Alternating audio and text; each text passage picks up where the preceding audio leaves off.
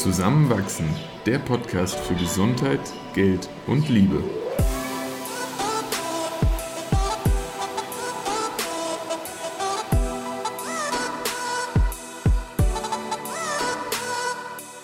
Willkommen zu einer neuen Folge von Zusammenwachsen. In dieser Episode sprechen wir über das Imposter-Syndrom. Unter anderem erfahrt ihr, wann wir uns wie Hochstapler gefühlt haben, in welchem Kontext dieses Gefühl auch hilfreich sein kann und welche Lösungsansätze mehr Selbstvertrauen schaffen können. Viel Spaß beim Zuhören. Hast du schon mal einen Arbeitstag gehabt, der ganz normal vorbeigegangen ist, vielleicht sogar überdurchschnittlich erfolgreich war und du dich fast gewundert hast, warum das alles so reibungslos gelaufen ist und dachtest, oh, am Ende müsste eigentlich entweder irgendwie noch was schiefgehen oder es kommt jemand und sagt, oh, eigentlich alles, was du heute den Tag über gemacht hast, war falsch? Ja, schon.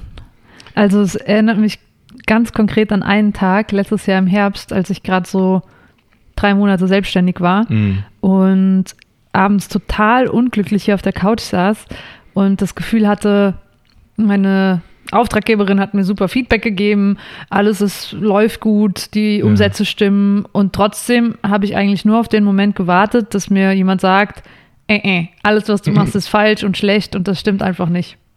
Aber es ist jetzt kein sich wiederholendes Muster und es ist nicht so, dass du jeden Abend mit dem Gefühl ins Bett gehen würdest. Okay, das wäre sehr extrem. Nee, gar nicht. Also ich kann das echt so in Einzelfällen benennen mhm. und deshalb das Imposter-Syndrom ähm, hat bisher nicht einen so, also noch keinen so großen Stellenwert in meinem Leben eingenommen. Aber mich würde voll interessieren, ähm, wie deine Herangehensweise damit ist und wie dir das mhm. schon begegnet ist, weil du ja doch auch in den letzten Wochen immer mal wieder ähm, angedeutet hast, dass dich das mehr beschäftigt. Ja, also du hast ja jetzt schon, schon den Begriff auch fallen lassen. Also das im Imposter-Syndrom oder auch dann auf Deutsch Hochstapler-Syndrom ist doch irgendwie ein Konzept, mit dem ich mich immer mal wieder konfrontiert sehe. Und ich kann ja einfach mal ein, zwei Beispiele geben, dann wird vielleicht eh auch schon deutlich, was das Ganze so ausmacht. Also zum Beispiel hatte ich schon viele Situationen im Krankenhaus, wo man zum Beispiel in einer Morgenbesprechung saß mit den Ärztinnen und Ärztinnen auf Station und dann wurden Fälle von Patienten und Patientinnen besprochen und es flogen Begriffe durch den Raum und man hatte bei gefühlt jedem zweiten Wort das Gefühl, nicht ansatzweise zu wissen, worum es gerade geht. Und dann hat man irgendwie fleißig so in sein Büchlein mitgeschrieben, in der Hoffnung, noch irgendwie einen Moment zu finden, um das alles nachzuschlagen. Und dann war so eine Besprechung zu Ende und dann kam direkt so, okay, Christoph, hier, du hast ja da irgendwie zwei, drei Patienten, die werden jetzt aufgenommen, schau dir die doch mal an, mach einen Status und so weiter. Und du dachtest, oh Gott, ich habe gerade die Hälfte nicht verstanden von dem, was gesagt wurde. Ich stehe hier und okay, soll jetzt irgendwie mich um Patienten Patientinnen kümmern. Das kann ja nicht gut gehen. Und dann, dann macht man das irgendwie und, und ganz schnell ist es zwei, drei Stunden später und man hat die, die Fälle irgendwie abgearbeitet und alles abgehakt. Das gleiche wiederholt sich dann vielleicht sogar nochmal und am Ende vom Tag sind alle happy und alles ist irgendwie scheinbar gut gelaufen, nichts ist schiefgegangen. Und du, du wartest so auf diesen Moment eben, dass jemand sagt, ding, ding, ding, wer hat hier dies und jenes gemacht? Ah, das war Christoph. Hier, da müssen wir mal drüber reden. So, so du, du bist dann manchmal fast überrascht, dass äh, das scheinbar alles sehr gut gelaufen ist und du scheinbar wirklich gute Arbeit gemacht hast. Mhm. Und es nur dir so? Weil, so wie du es jetzt beschreibst, mhm. also würde ich mal annehmen, es geht fast allen Medizinstudierenden. Vor allem, wenn man umgeben ist von Personen, die ständig mehr Ahnung haben als du mhm. selbst und du aber das Gefühl hast, du solltest dich auch auskennen. Ja, du hast eh schon einen ganz wichtigen Punkt angesprochen. Man hat halt dann wirklich das Gefühl, dass man der Einzige ist, äh, mit so wenig Ahnung, so wenig Erfahrung und vielleicht auch hier und da mal so viel Unsicherheit. Und sobald man dann mit den Leuten ins Gespräch kommt, bekommt man aber ganz oft das Feedback, man ist damit nicht alleine. Also ich kann mich in ein Gespräch mit einer Ärztin auch erinnern, die meinte, sie, sie kennt dieses Gefühl absolut und sie hat oft mehrmals am Tag auch Situationen, wo sie eigentlich nicht weiter weiß und dann ist entweder eine dringliche Situation und sie muss irgendwas machen und denkt, okay, ich kann ja jetzt hier nur falsch machen, was ich als nächstes tue und das fällt mir dann auf die Füße. Oder sie meint, okay, dann, dann muss man halt sich eingestehen, auch um, um Hilfe fragen zu können. Und sie meint aber, das ist eigentlich auch schon so, so ein Weg daraus für sie. Dieses entweder sie muss was machen, aber dann ist es auch, äh, dann, dann hat sie aber das Richtige gemacht, weil sie tätig wurde. Ähm, oder sie hat sich eingestanden, in dem Moment gibt es tatsächlich andere, die mehr wissen. Und dann ist es okay, diese zu fragen. Und bei letzterem Szenario stellt sie dann aber auch immer wieder fest, die, die anderen wissen auch gar nicht immer alle mehr. Also manchmal ist sie vielleicht sogar gerade die Expertin im Raum und darf sich das dann auch mal eingestehen. Und klar bringt das dann auch eine Verantwortung mit sich, mit der man dann irgendwie wieder zurechtkommen muss.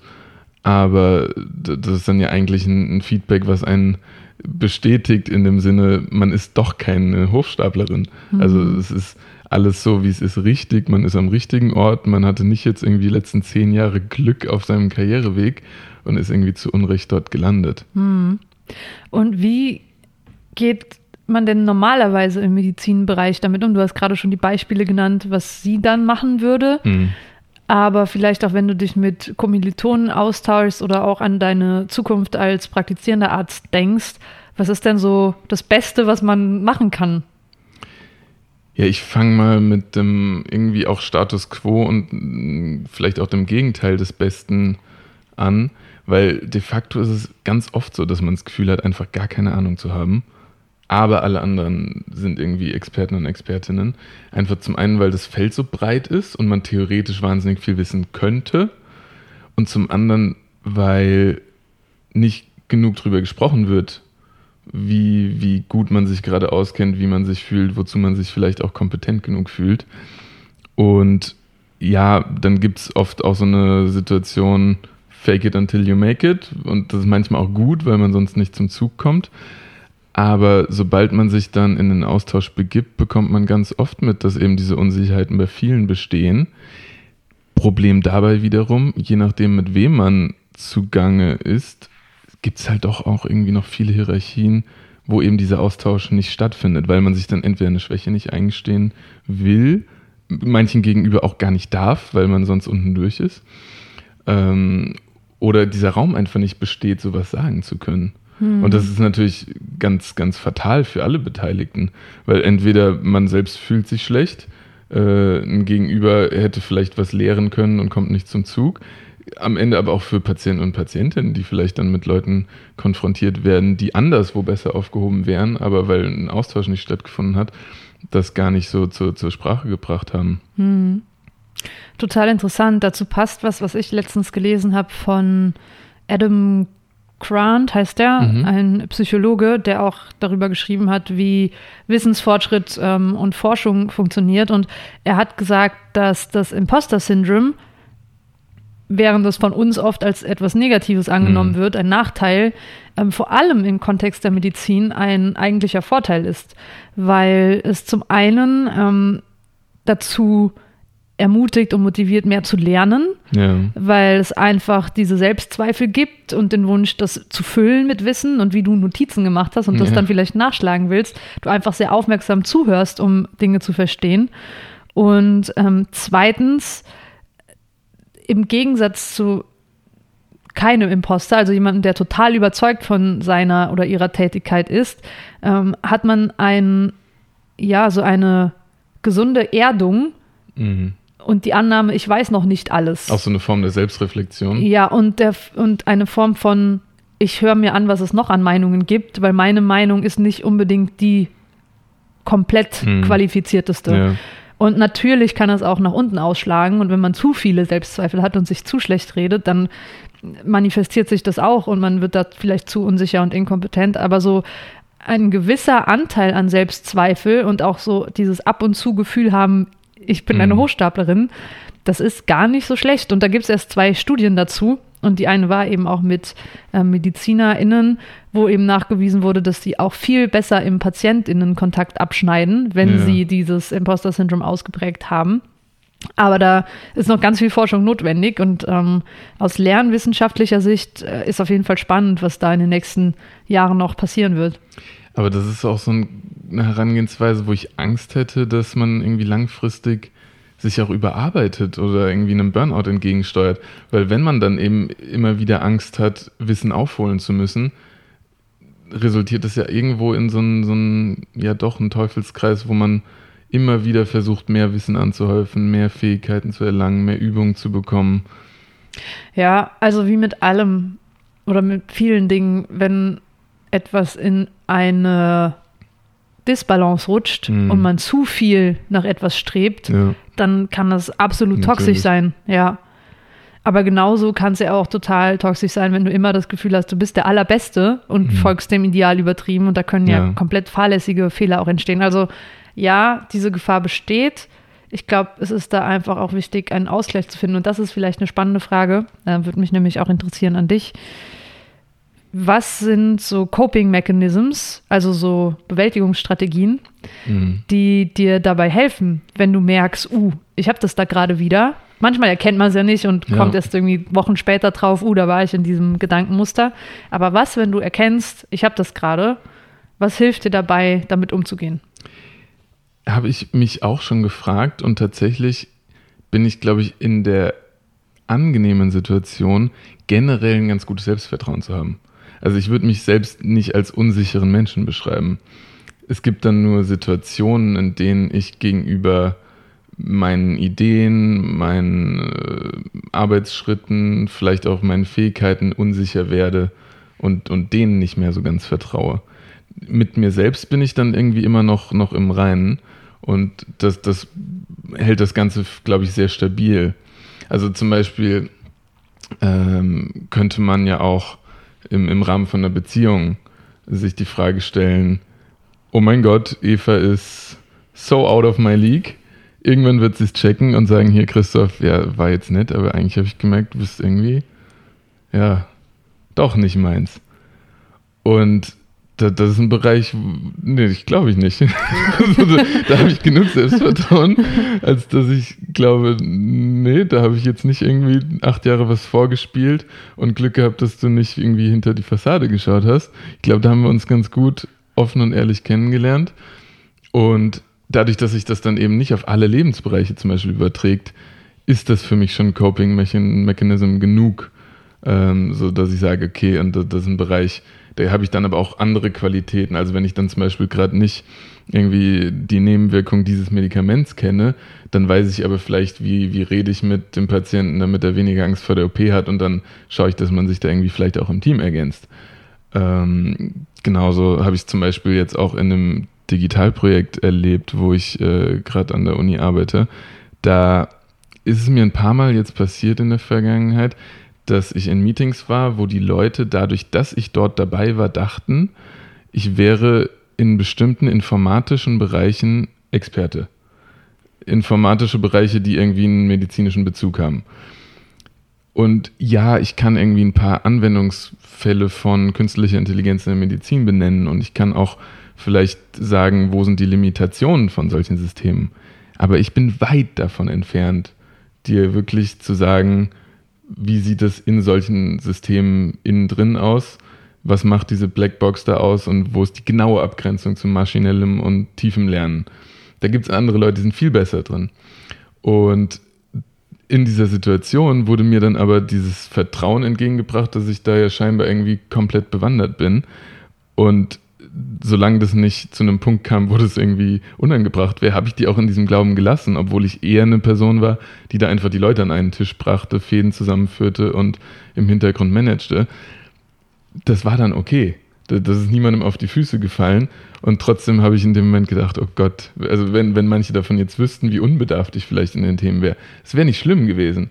Und trotzdem habe ich mich absolut wie ein Hochstapler gefühlt. Hm, das verstehe ich, aber ich finde total spannend, dass du da gerade auch ansprichst, wie relativ Wissen ist im Vergleich zu der Gruppe, mit der du dich gerade umgibst.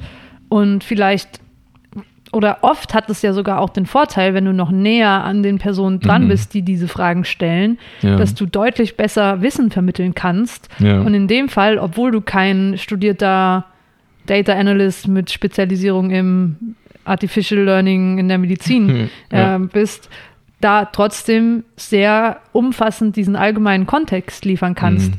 Deshalb finde ich das berechtigt, dass du dir diese Frage stellst, aber ich finde es auch komplett okay, dass du in dieser Expertenrolle in dieser Runde dann bleibst, genau, sehr wohlwissend. Ja. Mhm. Und das finde ich auch total wichtig, ähm, dass man dann aber auch ehrlich dazu steht, wenn man etwas nicht mhm. weiß und auch darauf verweist, uh, so tief bin ich nicht in dem Thema drin. Und das ist ja auch super spannend für alle Lehrkräfte.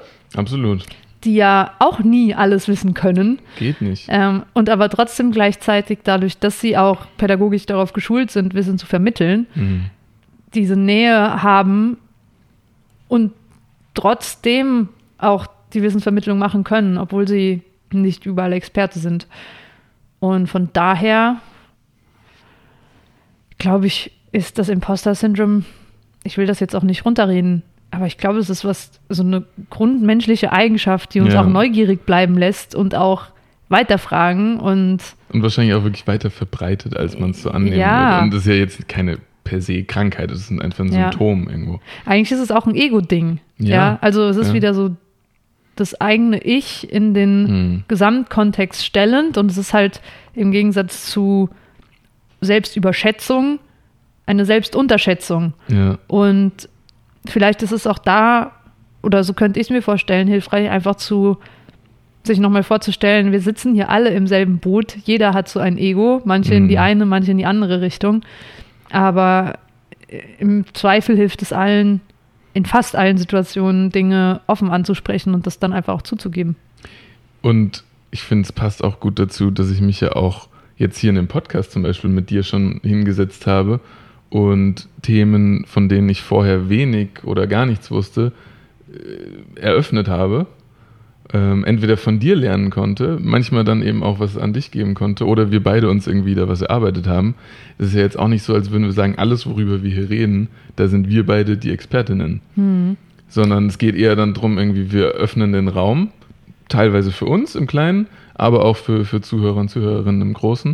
Und wenn man dann in den Austausch kommt, dann können wir da irgendwie alle von profitieren. Aber wir haben ja nicht die, die, die absolute Weisheit und jetzt auf alles eine Antwort. Hm.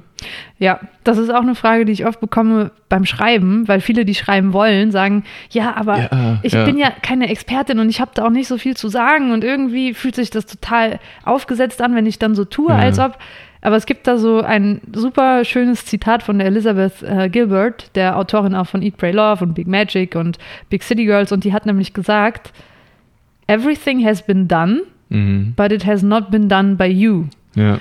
Und dadurch, dass nur du in deiner Haut steckst, mit deiner Perspektive, mit deiner Biografie, mhm. gibt es nur deine Perspektive auf dieses Thema. Absolut. Und es ist für super viele absolut hilfreich, wenn du zum Beispiel noch kein ähm, jahrelanger Psychiater bist, der ja. schon so in seinem Fachjargon ist, dass er ganz viele nicht mehr abholen kann, sondern vielleicht gerade an dem Punkt bist, wo viele in deiner Altersgruppe oder zwei, drei Jahre äh, unter dir im Medizinstudium ähm, da einfach noch mehr Bezug aufbauen können. Mhm. Deshalb dieser heilige Gral von irgendwann weiß man alles perfekt, das ist gar nicht unbedingt ähm, besser oder schlechter als der jetzige Wissensstatus.